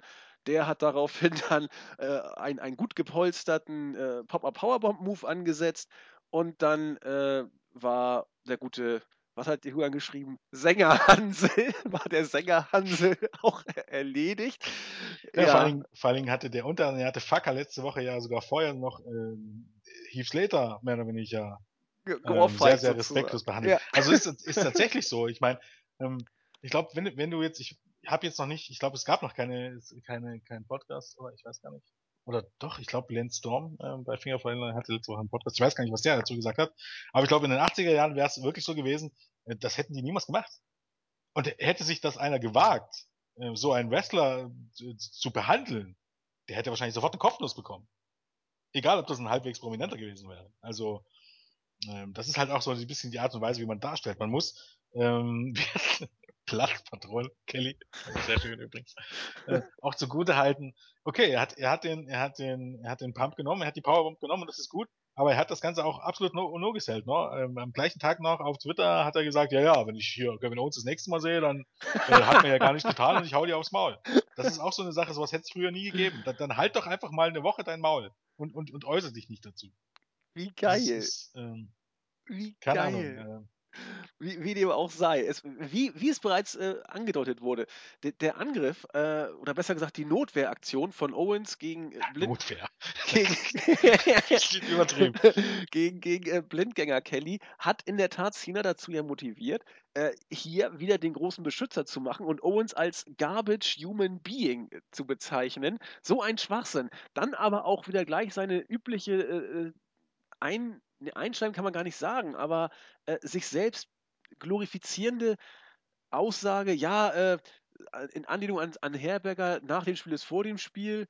Ähm, und der nächste Kampf ist immer der schwerste Kampf des Lebens. Jetzt äh, wird er Karriere und, und Leben aufs Spiel setzen. Eigentlich habe ich auch kaum eine Chance, weil Owen so ein verdammt geiler, killiger Typ ist. Es war, es war, es war schwach, es war schlimm. Dann wurde es nochmal interessant, als Owens dazu kam und äh, zuerst auch wieder so anfing, wie man es auch von ihm gewohnt war. Ja, ich, ich bin dir äh, über deine Worte nicht böse, John. Du, du, du machst ja sowieso immer das, was, was andere sagen und äh, hörst auch zu oft auf das, was andere sagen. Und das habe ich ja nie gemacht, denn sonst wäre ich ja äh, auch nicht NXT-Champion geworden und äh, man bezeichnet mich auch als Faulpelz. Dann würde ich wohl auch noch anders aussehen, wenn ich auf andere gehört hätte. Dann würde ich wohl nicht so dick. Irgend solche Sprüche, das fand ich okay. Aber ähm, dann wurde der US-Titel ins Spiel gebracht und am Ende stand dann auch das Match. Aber Cena wirkte auf mich stellenweise schon so, als ob er von seiner eigenen Promo gelangweilt wäre. Das war, das war so ja. schlimm. Also er, ich mein, ah. man muss ja immer wieder dazu sagen, das ist jetzt ist ja nicht neu und ich weiß, es nervt einige und ja immer diese bösen Cena-Hater und man man kann jetzt immer sagen, was bedeutet denn Haten? Es ist Kritik und, und Fakt ist, dass Cena genau drei Promos beherrscht und diese Promos leiert er immer wieder runter. Immer und immer wieder. Deshalb weigere ich mich jetzt auch mittlerweile zu sagen, dass John Cena wirklich gut am Mike ist, weil er erzählt eigentlich immer nur die gleichen drei Promos mit dem gleichen Inhalt. Und das war jetzt, jetzt vielleicht nicht John Cena Standard Promo Nummer zwei, sondern eher so eineinhalb, so eine Mischung aus verschiedenen. Ja. Aber letztendlich ist es immer wieder das Gleiche. Ähm, steht vor einer großen Herausforderung, aber er ist ein großer Kämpfer, er wird seine Fans nicht in Stich lassen und die Fans mögen ihn ja nicht alle, aber es ist ihm egal, Hauptsache die Fans sind da, egal ob sie buhen oder jubeln und die, die ihn bejubeln, die wird er nicht im Stich lassen. Da da bla, da da bla, da da bla, da da bla, da da bla. Und das Problem ist, das ist alles so fake. Jo. Also egal wie man es redet, entweder ist es fake und ähm, das zieht bei mir nicht, oder meint Cena ernst und das zieht das recht nicht, weil, keine Ahnung, das ist so, äh, wer, wer mag dem Jahr 2015 noch Helden? Das ist der Grund, warum Superman scheiße ist und alle Batman gut finden. Batman war immer cooler. Ja, natürlich. Ich will, ich will kein. Ich meine, bei Cena hat man es ja auch schon probiert, so ein bisschen die dunkle Seite, die ihn übermannt, aber es funktioniert Ach, einfach nicht. Nein, klar. Weil es ist, ich weiß nicht warum, es funktioniert einfach nicht. Und das ist auch dieser Charakter, den er darstellen soll. Und äh, nein, und am Ende des Tages will ich, will ich, will ich, äh, bejubel ich den, der, der für, für mich, ähm, mal neudeutsch zu sagen, real ist, der, der für mich, der für mich echt rüberkommt. Und das ist Kevin Owens. Und wenn er, wenn er sich dann hinstellt und sagt, es gibt viele Leute, die mich kritisieren, aber mich interessiert nicht, was die Leute sagen, äh, sagt er im Grunde nichts anderes als John Cena, aber er sagt es auf eine Art und Weise, wo ich sage, ja, ich glaube dem, was der da sagt. Und John Cena glaube ich es nicht. wenn er sagt, ja, viele nennen mich fett, aber es interessiert mich nicht, weil ich bin trotzdem derjenige, der, keine Ahnung, meine Gegner, meine Gegner ähm, der Reihe nach killt, dann ist das, dann ist das real und dann, dann ist es noch nicht mal typisch äh, Heal, muss man ja ganz klar sagen. Ähm, aber dann ist das jemand, den ich, den, mit dem ich mich identifizieren kann, weil äh, ich einfach denke, äh, der, der, der erzählt mir nicht irgendwie was vom, vom, vom, vom Pferd. Und bei John Cena denke ich das einfach, weil er wirklich nur drei Standard-Promos hat, die er immer wieder runterleiert. Und es ist irgendwann in den nächsten Monaten wird dann kommen, dass John Cena wieder, dass so John Cena kurz vor einem Heel-Turn steht und am Ende doch wieder alle Sachen überwindet, weil das jedes Jahr kommt. Das ist immer dasselbe. Und ähm, um das Thema nochmal aufzugreifen, ähm, wenn es wirklich so ist, dass er der Held der Kinder ist und, und ich weiß auch nicht, wann das mal ein Ende haben soll. Das ist, das ist der gleiche Punkt, der, der, der auch Hulk Hogan dann am Ende irgendwann gekillt hat in den 90er Jahren. Ähm, irgendwann muss man auch, auch mal sehen, dass, dass sich gewisse Gimmicks abgegriffen haben. Und wenn WWE das aber nicht sieht und dann merkt, dass, wenn dann mal ein bisschen das Merchandise runtergeht und dann verkauft man ein bisschen Ticket und man macht alles daran fest, ob Cena gewinnt oder verliert, dann, dann wird man irgendwann echte Probleme kriegen. Dann wird er mit 60 noch im Ring stehen und immer noch diese Promos halten. Weil irgendwann muss man dann sich halt auch mal okay, zugegebenermaßen ist es halt ein Problem, dass äh, zu Zeiten von Hogan oder zu früheren Zeiten war man noch kein Aktienunternehmen, jetzt muss man halt aufpassen, wenn man kann. Aber das ist das Problem. Ich meine, dann kannst du Cena nie gehen lassen. Dann, dann geht das bis zum Samtnimmerlangstag weiter. Und ja, das ist. Ja, äh, da, da haben das, wir ja auch Die Promo war jetzt im Vergleich zu den, wirklich zu den, zu den letzten Wochen, wo das ja eigentlich immer das Highlight war, auch tatsächlich dieses Mal nicht so, äh, sie war nicht schlecht, aber sie war nicht so wirklich richtig gut wie, wie zuletzt. Weil ich es dann auch tatsächlich irgendwann satt habe, John Cena immer das gleiche sagen. Und ich glaube, die, ist tatsächlich so. Meine nächste WWE-Auszeit steht bevor, wenn John Cena tatsächlich am Ende des Tages äh, diese Fehde gegen Kevin Owens gewinnt. Weil ich, ich, ich, ich verliere irgendwann absolut den Glauben in diese, in diese Company. Es, es wird sich echt nie was ändern. Und ich weiß nicht, wie oft ich mir noch diese John Cena Promos geben kann. Ich weiß es echt nicht. Ja, das, das Problem bei, bei John Cena ist ja auch, dass ich glaube, Alvarez und, und, und Vinny haben es mal irgendwann gesagt, er kann ja wirklich gut auch auf, auf bestimmte Sachen improvisatorisch eingehen. Was er aber nicht kann, das war hier wieder der Fall, seine, seine Promos, oder was heißt, er, er macht es ja ordentlich, aber es kommt einfach nicht rüber, Promos runterzudreschen. Und das hat er heute eben wieder mal gemacht und will da auch gar nicht weiter groß ausführen. Du hast da aber, alles aber auch zu da gesagt. muss man sagen, auch da muss man sagen. Dort, wo, wo John Cena es schafft, die, die Leute zu drehen, muss man auch ganz ehrlich sagen, das liegt auch einfach daran, dass die Leute einfach gestrickt sind. Das ist richtig. Das ist Weil richtig. Er, er tut jetzt nichts, was jetzt absolut großartig wäre. Er, er ähm, sucht sich dann, er, man muss sagen, er bereitet sich vor oder er weiß Bescheid, er ist Sportfan oder was ich was ist. Er holt dann diese Cheap Pops raus und, und gibt eben eben dann so ein bisschen so Insider-Sachen in der jeweiligen Stadt, also von wegen nennt irgendein Football-Coach oder dies und jenes oder geht dann auf Kinder ein, die im Publikum sitzen, gerne gerne genau. Krebskinder und das erzeugt Jubel. Aber wenn ich jetzt ähm, jetzt in meiner Stadt bin und ähm, Künstler XY sagt zu mir, ja, ihr seid das geilste Publikum, was es gibt, dann bin ich skeptisch, weil ich weiß, das sagt er in jeder verfickten Stadt. Ja, und wenn, aber wenn, wenn du die Leute, die trotzdem jubeln, die sind einfach leicht zu beeinflussen. Das und stimmt. Das ist, ist nicht unbedingt ein smartes Publikum. Das sind, das sind dann halt Leute, die wirklich immer jubeln. Ja. Und ähm, ich weiß nicht, ob das eine große Kunst ist, diese Leute rumzukriegen, sondern ich glaube, das liegt eher ein bisschen daran, dass die sich sehr, sehr leicht worken lassen. Ähm, das ist dann halt auch ein dankbares Publikum, wenn man es ganz ehrlich ist. Aber wie hat schon der, der berühmte äh, Philosoph Gustave Le Bon, heißt er, glaube ich, Psychologie der Massen, äh, hat auch, glaube ich, damals äh, ein, ein, berühmter Führer und sein Propagandaminister gelesen. Die, die Masse ist relativ leicht zu beeinflussen. Du musst nur wissen, wie du sie kriegst. Und wenn du sie hast, dann, dann ist super. Und offensichtlich reichen in bestimmten äh, Lokalitäten Plattitüden aus, um bestimmte Massen wirklich relativ leicht zu catchen. Mit, mit simpelsten Sachen. Hier, ja, ich habe noch nie so ein tolles Publikum so. gehabt. Äh, da gehen schon ein paar drauf steil, dann noch irgendwie ein, zwei andere Parameter, die dann noch stimmen, und dann hast du sie. Aber das macht John Cena für, für mein Dafürhalten nicht so im Promo-Genie. Das, das sollte jeder, der seinen Job ernst nimmt oder diesen Job, also er hat natürlich eine gewisse Art und Weise, das abzuliefern. Brauchen wir ja nicht reden, aber die ist ja nicht anders als bei seinen anderen Promos. Das ist richtig. Das Ding ist, jeder, der einigermaßen am, am Mic äh, gut ist und, und ähm, den Anspruch hat, was Gutes abzuliefern, sollte das als Wrestler hinbekommen. Das ist, das macht John Cena am Mike nicht zu einem Ausnahmetalent. Nö, aber er ist ein guter Mic-Worker, da bleibe ich nach wie vor bei. Er ist, es gibt schlechte. Guter Mic-Worker gehört auch ein bisschen dazu, dass er, dass, dass sein ganzes auch irgendwie immer ein bisschen Profil hat. Und das hat für mich John Cena seit Jahren nicht mehr. Nein, das, da hast du auch recht. Aber es gibt auch Leute, hör dir mal eine Promo von Neville an, dann weißt du, äh, wo John Cena Ja, und das ist, ist, ja wie, ja, wie, wie ein anderes. Auch ein Profi-Wrestler. Nun gut, kommen wir von einem äh, streitbaren Segment zu, ich glaube, das war unser Highlight der, der Show. Ich habe mich auf jeden Fall groß wegschmeißen müssen. Triple H und Stephanie McMahon sind im Büro, haben sich dieses äh, Promoduell zwischen Owens und Cena jetzt angesehen und dachten, ja Mensch, vielleicht, vielleicht kann uns ja John Cena, äh, kann uns ja äh, Owens von äh, John Cena endlich befreien. Äh, ja, lassen wir das dann mal so stehen. Dann kam Rollins dazu, möchte mit den beiden ich gerne find, sprechen. Ich muss einfach sagen, ich finde ja Julians äh, Stil so wunderbar. Ja, er macht also das dort, super. Dort, dort dahinter zu schreiben, wirklich so ganz trocken, da gibt es ja auch keine einfachen Wege. Das, das trifft das Ganze wirklich auf den Punkt. Das, das macht alles so überhaupt gar keinen Sinn. Ich meine, der Punkt früher war immer, das ist noch gar nicht lange her, da haben Hunter und Stephanie gesagt, dass sie John Cena ja nicht äh, feuern können, weil er so ein guter Draw ist oder so. Ihr könntet ihn feuern, wenn ihr wollt. Ihr braucht Kevin Owens nicht. Ihr Fucker. Kündigt ihm einfach. So sieht's aus. Aber Cena ist ja äh, berufsallmächtig. Er hat alles unter Kontrolle offensichtlich. Ja, Nun gut, auf jeden Fall kam dann irgendwann Rollins dazu und äh, wollte mit den beiden ganz gerne sprechen. Ja, ich möchte gerne meine, meine Family wieder dabei haben. Ich habe ja auch schon mit Kane und J&J habe ich ja auch schon äh, Dialoge geführt und ja, ich, ich irgendwie komme ich so richtig nicht weiter. Ja, äh, was hältst du, äh, was sagst du denn zu dieser Idee der, der Entschuldigung? Und Rollins, ach, Meinst du wirklich, dass sie sich bei mir entschuldigen würde?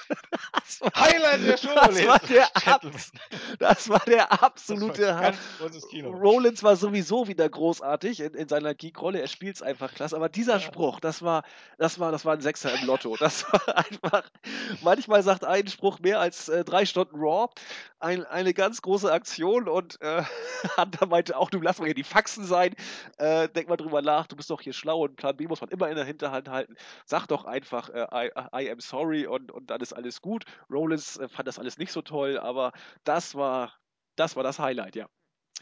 Das ist aber auch wieder schwierig irgendwie schon. Das, das macht ihn schon wieder, ich will nicht zu so sagen, liebenswert. Nicht, aber wie kann, man, wie, ja, wie kann man so einen Heal scheiße finden? Ja, genau. Und für so einen Satz kann man ihn doch unmöglich ausruhen. Das war doch absolut großartig. Das war genauso großartig wie Rusev vor zwei Wochen, seine, seine Promo. Also, das ist, äh, ganz großes Kino. Also, ja, das äh, hat so, so Mr. Burns Charme, so ein bisschen teilweise. Ja. Muss man einfach mögen. Ja, weniger mögen. Auch dieser, ja? dieser genervte Aus Ausdruck von, von, von Hunter. Äh, ja. Also, wenn, wenn die drei in Fahrt ja, kommen. sie nur mit Idioten zu tun. Ja, wenn die drei in Fahrt kommen, sind sie, sind sie einfach gut. Das, das muss, man, muss man so sehen. Äh, weniger gut war das nächste Match. Das äh, Tag Team Match zwischen den Bella-Zwillingen gegen Tamina und äh, Naomi. Die Bellas haben gewonnen, weil es äh, Gewinn gutes Deutsch. Die Bellas haben gewonnen, weil es da wieder zu, zu äh, Unstimmigkeiten, will ich sagen, zu einer äh, versehentlichen äh, Aktion kam. Tamina wurde mit dem Rearview getroffen und die Bellas haben abgestaubt um mal wieder Jens zu, äh, Julian zu zitieren, während man sich immer noch fragt, seit wann Naomi und Tamina nun wieder Faces sind, beziehungsweise für wen sich das Publikum in diesem Match überhaupt interessieren sollte, sehen wir Backstage Brock Lesnar. Was sollte denn dieses Match schon wieder?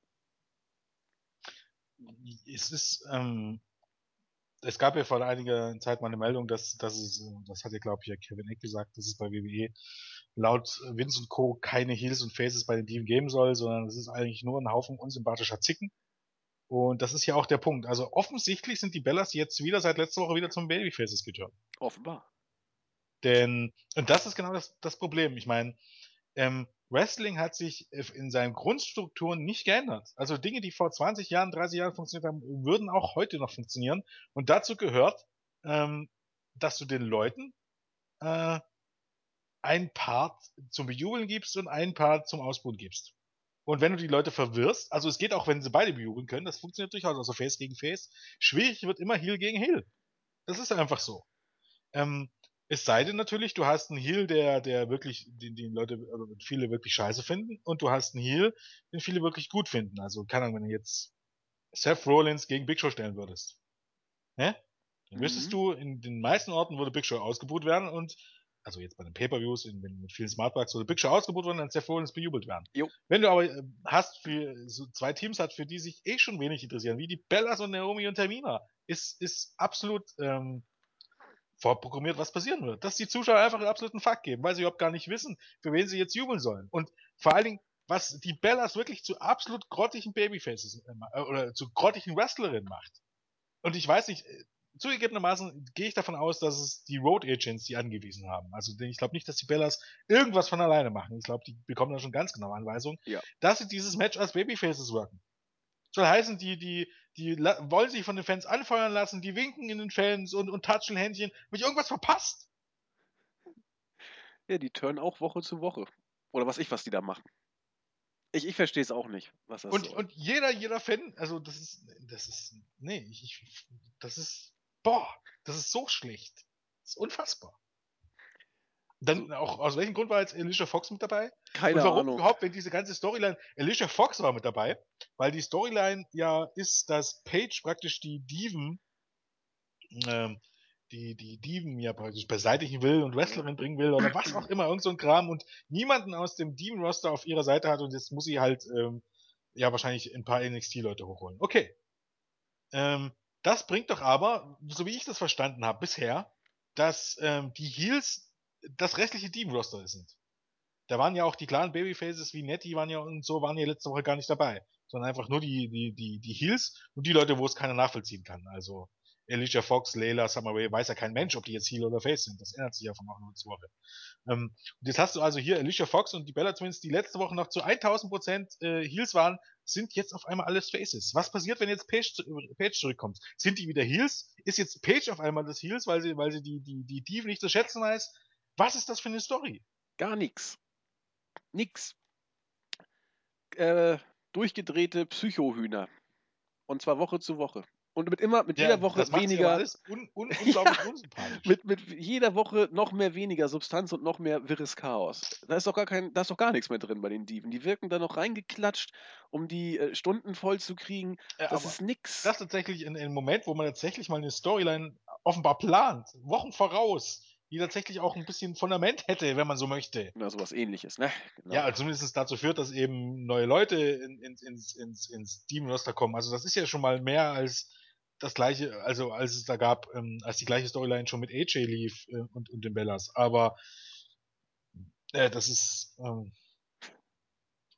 ich weiß nicht, wie man so unfähig sein kann. Ich weiß nicht, wie das geht. Also, Ich glaube auch nicht an einen großen äh, roten Faden, der sich noch entspinnen wird. Das ist einfach nur äh, hin und her gewuselt.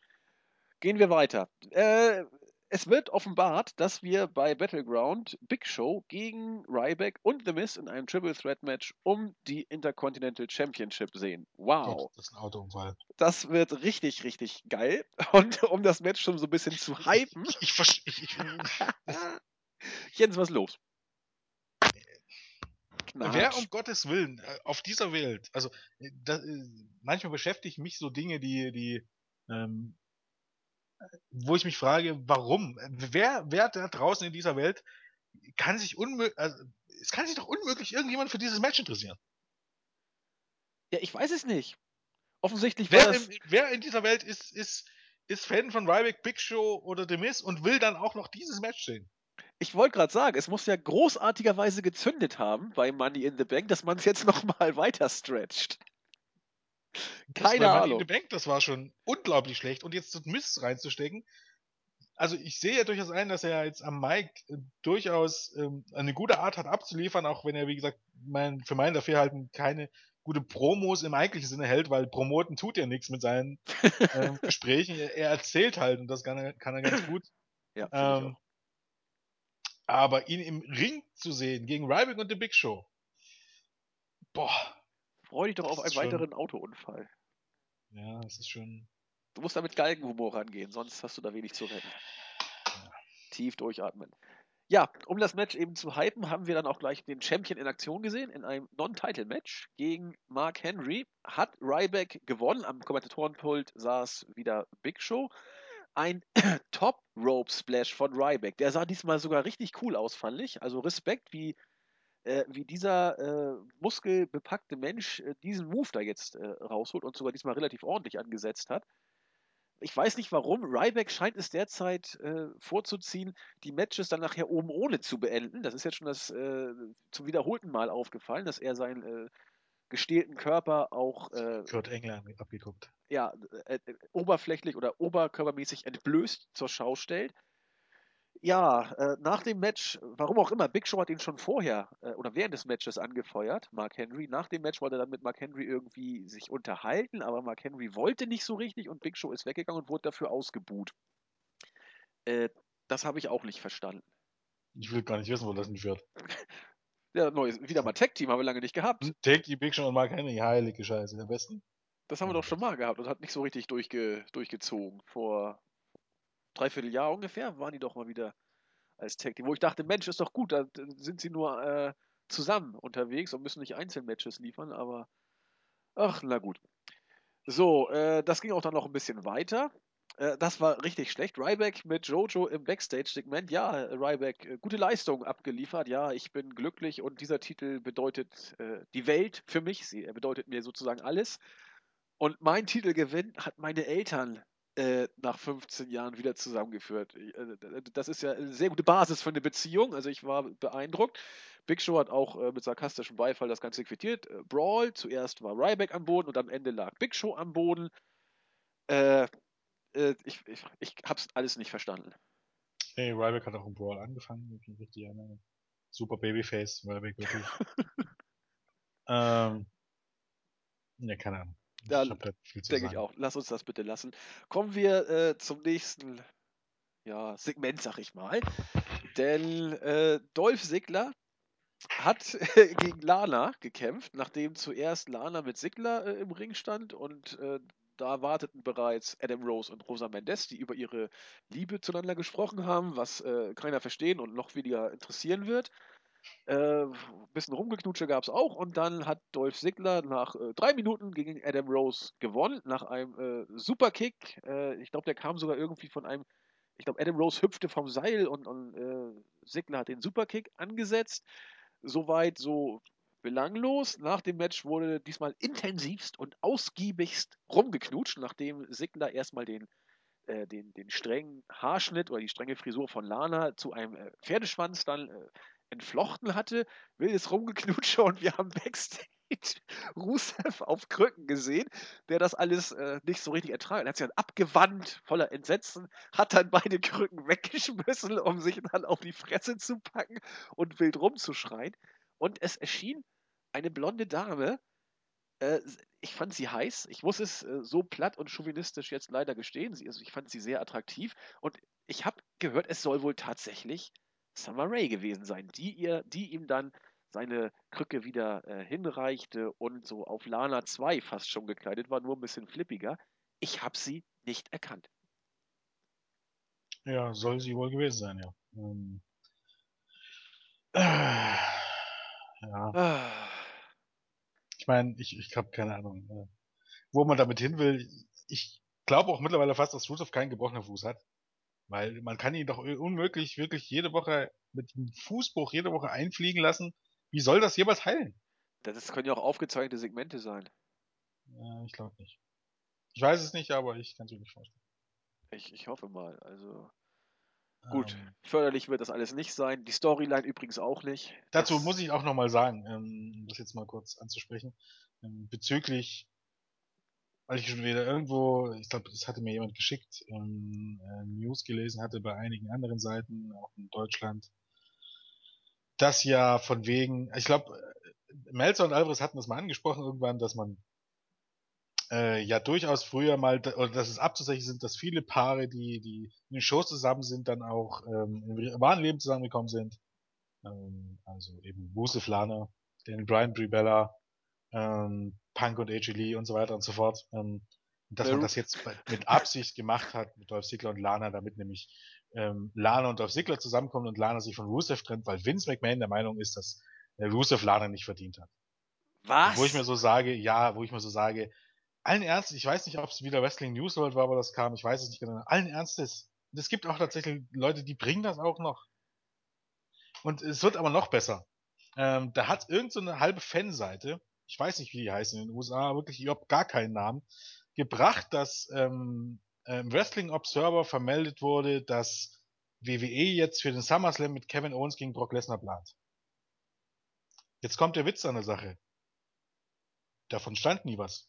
Es stand weder was, äh, weder in den Radio-Shows hat Meltzer davon was gesagt, es stand nicht im letzten Observer.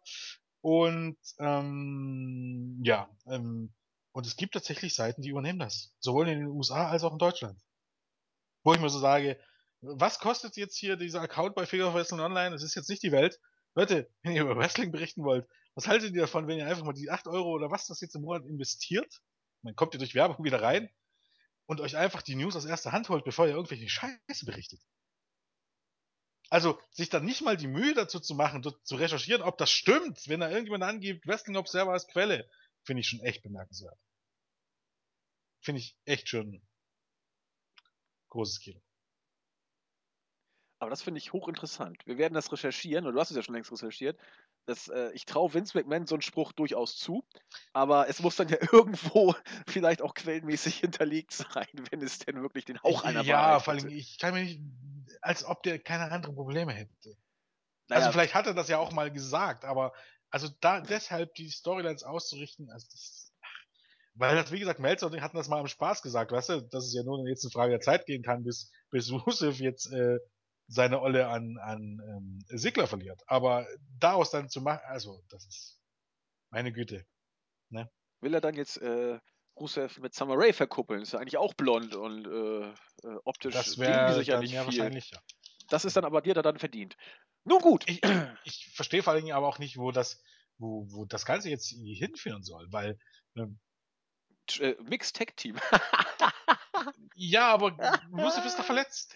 Ja, irgendwann kommt er ja wieder. Das hat, das hat glaube ich, Alvarez auch gesagt. Man hatte wohl eine Idee mit der, mit der Variante, ihn von, von Lana zu trennen. Aber dann kam die Verletzung, die war nicht eingeplant und du musst man es irgendwie am, am Köcheln halten oder irgendwie warm halten, was nicht wirklich gelingt, weil Lana völlig in der Luft hängt, neben Sigler. Rusev kann gar nichts machen und das geht so in die Situation, die du gerade gesagt hast. Vielleicht ist der Fuß doch nicht gebrochen, er kommt dann vielleicht in ein, zwei Wochen wieder zurück. Weil warum sollte man sonst dieses Segment mit Summer Rae jetzt bringen? Das muss dann ja irgendwie weitergeführt werden in nächster Zeit. Sonst macht es ja, ja gar keinen Sinn. Also von daher glaube ich schon, dass man Rusev vielleicht früher wieder im Ring sieht als später, weil wenn er wirklich so verletzt ist, dann sollte man auch so einen Engel mit diesem Hinfallen. Das ist natürlich jetzt nichts Dolles, aber da sollte man kein Risiko eingehen, wenn es wirklich gefährlich ist. Und von daher schauen wir mal, wie es da weitergeht. Ähm, gut. Äh, dann wieder äh, zurück im Büro der Authority, wo J&J, Kane, Steph und Hunter äh, nochmal über ihre jeweiligen Rollen sprechen und sie darauf eingeschworen werden von Stephanie, dass ja Seth Rollins heute nochmal um Hilfe bitten wird. Und dann waren wir auch beim Endsegment sozusagen. Ich versuche es mal ein bisschen zusammenzufassen. Rollins war im Ring und äh, er schmiert allen Beteiligten der J&J Security und auch Kane ordentlich Honig äh, um den Bart. Kane ist eigentlich äh, der, der größte Wrestler aller Zeiten in der WWE und die J&Js haben seinen Stil auch äh, extrem äh, mitgeprägt und was hat er gesagt? Won't you please take me back? Also fast schon nicht nur drum gebeten, sondern fast gebettelt, hat Julian auch geschrieben. Und in dieser Situation ertönt dann die Musik von Brock Lesnar. Das Publikum ist durchgedreht, also die Reaktionen waren, waren großartig, Face-Reaktion mäßig. Aber äh, die soeben beschworenen Kane und J&J haben sich nicht wirklich zu Seth bekannt, sich eher vom Acker gemacht, aber dann doch noch äh, gerade Kane Lesnar von hinten das Bein angegriffen und also es ging dann hin und her. Zuerst äh, hat Lesnar dann die, die Oberhand behalten, äh, Jai, gutes Deutsch, drei äh, Germans gegen Rollins, der war auch ziemlich platt, aber wie gesagt, dann kamen äh, die, die Schergen zu Hilfe. Brock kam immer wieder mal äh, zurück. Auch Kane hat einen äh, Suplex entsprechend gefressen. Aber irgendwann war dann vorbei. Ringpfosten, Stuhl, musste dann äh, das Knie von Lesnar äh, einstecken. Lesnar kam zwar nochmal äh, zurück, aber am Ende war dann die Übermacht zu groß. Chokeslam, einen ziemlich schwachen Pedigree. Und dann war Lesnar tatsächlich geknackt, gebrochen. Rollins nimmt sich den Titel und freut sich. Und einmal mehr ist die Authority vereint. Rollins hat den Titel. Und ja, wenn das so weitergeht, wird er bei Battleground ganz sicher verlieren. Ja, gehe ich immer halt auch darauf. Ich gehe davon aus, also jetzt im Moment würde ich jetzt, also drauf wetten würde ich nicht, aber ich denke, die, die Richtung ist, dass ähm, Lesnar sich den Titel holt. Ähm, und dass es dann einfach nochmal gibt Lesnar gegen Roman Reigns nach dem Motto, unser erstes Match, ähm, ja, hatte kein Ende, weil Seth Rollins sich eingemischt hat und ähm, äh, lass es uns nochmal machen, so nach dem Motto. Und dass Seth dann äh, Hunter die Schuld dafür gibt, dass er den Titel verloren hat, weil ja, in dem Sinne hat die AV ihn ja beruht, indem er Lesnar zurückgebracht hat. Ähm, und dass das dann die beiden Matches werden. Was, wie es dann aber weitergehen soll, weil ja nun mal der Punkt ist, ich weiß nicht, ob, ob es jetzt von Roman Reigns nicht immer noch ein bisschen zu zeitig ist, um ehrlich zu sein. Und äh, ja, Lesnar wieder, wieder als Champion und dann monatelang äh, nicht einsetzen. Also, ich weiß nicht, ob das irgendwie der Weg ist. Auf der anderen Seite kann ich mir auch ehrlich nicht vorstellen, dass Sinn und Zweck der Sache ist, dass jetzt Rollins jetzt, nachdem Lesnar verlängert hat, das ist ja der, der, der entscheidende Punkt, dass es jetzt wieder Sinn und Zweck der Sache ist, äh, Lesnar verlieren zu lassen. Das kann es ja jetzt auch, auch nicht sein. Nee, das stimmt. Also, ähm, ja. Die, die pa ja, ist nicht so glücklich, die Paarung im Moment. Das, das sehe ich auch so. Ja, sie ist schon selbsterklärend, aber es ist, ich weiß nicht. Ich, ist komisch. Ich hätte, ich hätte Lesnar aus dem Titelgeschehen rausgelassen, aber okay, ich meine, du hast keine Gegner für ihn. Das, das ist ein bisschen das Problem. Ja, und von daher ist insofern natürlich eine gewisse Spannung drin, aber eigentlich muss Rollins den Titel fast schon ja, verlieren. Äh, wie, wie, willst du Lesnar denn überhaupt verlieren lassen in, in, so einem Match? Das kann ja nur durch 50 Millionen Eingriffe und dann ja, hast natürlich. du ein Scheiß-Match. Das macht das Match dann zwangsläufig wieder beschissen. Und das ist genau das, was mich auch als einer VT so langsam auf den Keks geht. Seit zwei Jahren gibt es nun bis, bis zu einer Endlichkeit diese Eingriffe und, und du hast, du hast am Ende des Tages, du hast nie diesen Payback. Also, ähm, ja, langt dann auch irgendwann mal, ne? Das ist, ähm, totgelaufen wäre echt schon übertrieben. Das hat mittlerweile schon fast Go-Away-Heat. Also, ja. ich mag es nicht mehr sehen. Ich eigentlich auch nicht mehr, aber ich glaube, wenn irgendwas Bestand hat, dann noch die Authority ein paar Tage länger. Nun gut, damit ist Raw auch fertig. Jens und ich wollten es ein bisschen knapper machen, äh, sind gnadenlos gescheitert. Wir haben wieder weit über eine Stunde, sehe ich gerade, über fast 1,20. Nun gut, eine langweilige Show wurde ausführlichst besprochen. Wir hoffen, dass ihr trotzdem äh, durchgehalten habt. Ähm, große Ereignisse sind noch relativ weit weg. Battleground dauert noch ein bisschen. Insofern bleibt erstmal in den nächsten Tagen die Raw Review. Nicht sowas. Äh, äh, was denn? Kommenden Sonntag ist TNA Slam Anniversary. Ja, machen wir dann eine Preview? Nein. Nee, ne? Das, ich, das Ding ist einfach, ähm, dadurch, dass es keine großen Titelmatches gibt, dadurch, dass, ähm, wenn es dumm kommt, dass das Ganze vorher schon gespoilert wird, ähm, mein Interesse für den Pay-Per-View ist wirklich am Boden. Also. Bist du nicht ähm, allein, habe ich gehört. Nein, es ist eh, TNA reizt mich nicht mehr so. Pay-Per-Views waren früher bei TNA immer so, so eine Sache, auf die ich mich immer gefreut hat, äh, hab, aber mittlerweile mh, hm, reizt mich das noch weniger als die Weeklies, also ähm, ja, keine Ahnung. Ja, ich will jetzt ja nicht sagen, die Lichter gehen langsam aus, aber das ist. Das, ich, ich will es auch nicht hoffen, aber ja, Blütezeit von mir ist einfach nicht da. Ja, also es ist jetzt auch nicht so, dass, dass ich bei TNA jetzt einschalte und dort, dort sieht man sicherlich gutes Wrestling. Definitiv. Aber jetzt mal ganz ehrlich, bei jedem Pay-Per-View äh, finde ich dir fast äh, mindestens ein Match, was besser war als vier Wochen, als die Matches vier Wochen bei Impact. Also, dass ich bei Impact irgendwann mal ein Vier-Sterne-Match sehe, ist ganz selten, was auch einfach damit zu tun hat, äh, es ist eine TV-Sendung und, und das ist fast nie ein Match über 20 Minuten oder über eine Viertelstunde sogar. Und dementsprechend ist es dann natürlich halt auch schwierig. Ähm, natürlich gibt es trotzdem viel gutes Wrestling, aber so eine klassische Wrestling-Promotion, die dann auch wirklich Hype erzeugen kann und abliefern kann, ist TNA für mich schon eine Weile nicht mehr, weil der Fokus zu sehr auf den Weeklies liegt. Ähm, du hast fast jede Woche ähm, Titelmatches, Stipulationsmatches. Ich glaube, im Moment ist es nicht so schlimm, aber bis vor ein paar Wochen war es der Fall. Ähm, man versucht immer wirklich ähm, jede Show, dass jede Show irgendwie ein neues Highlight ist und, und das äh, funktioniert aber nicht. Wrestling ist immer so eine Sache, meiner Meinung nach ähm, ist immer am besten, wenn du ähm, mehrere Wochen auf was aufbaust und dann kommt das Highlight. Und das ist halt, ähm, ja, die Pay-Per-Views sind das Highlight und du baust vier Wochen gut hin und erzählst die Geschichte, die dorthin führt. Und ähm, das macht TNA halt nicht. Und das ist ein Problem. Also für mich ist das ein Problem. Und ähm, der Pay-Per-View ist also nicht das Highlight, sondern einfach nur eine Show, für die man Geld haben will, die man da zwischendurch einstreut. Und am besten will es lohnt sich da auch kein Roundtable. Es stehen bisher drei Matches wirklich fest. Ähm, wir haben jetzt, es sind noch äh, jetzt so drei, vier, fünf Tage. Ich meine, was will man da groß dazu sagen? Das ist. Nee, ich denke auch, das, das ist alles nicht so, nicht so prickelnd derzeit. Und ob es nochmal viel besser wird, lassen wir es mal lieber auf uns zukommen. Gut, damit sind wir für heute durch. Ich wollte noch zwei Leute grüßen. Einmal den äh, Seketech, den Julian. Lange habt ihr ihn nicht gehört und ab und zu wird auch äh, immer nach ihm gefragt.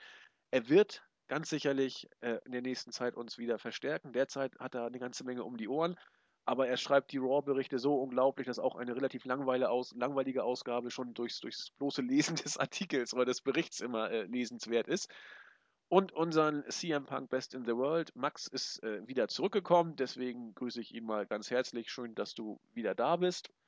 Und das war's von mir. Ähm, ja, ich glaube, Martin hat auf der Startseite noch gefragt, oh, ob, ja. ob ihm jemand erklären kann, warum die J-Security, ähm, Kane und Seth jetzt wieder Freunde sind. Nein, das kann ja keiner erklären, weil das schon seit Monaten so läuft. Zumindest im Fall von Kane und Seth Rollins. Wenn man es halt sieht ist der Grund. Und weil wir es ihm nicht erklären können, grüßen wir ihn trotzdem. Ich glaube, ja. du hast auch nochmal gefragt, äh, ob das nicht mal machen können nach langer Zeit. Er ist immer der, einer der ersten, wenn nicht der erste, der sich mal ganz lieb für jeden Podcast von uns bedankt. Und in diesem Sinne äh, mehr als verdient der Gruß. Jens, was hast du noch? Ähm, ich glaube nichts eigentlich, oder? Ja, dann, dann machen wir für heute Schluss. Wünschen euch wie immer eine schöne Woche und äh, bis zum nächsten Mal, ne? Tschüss.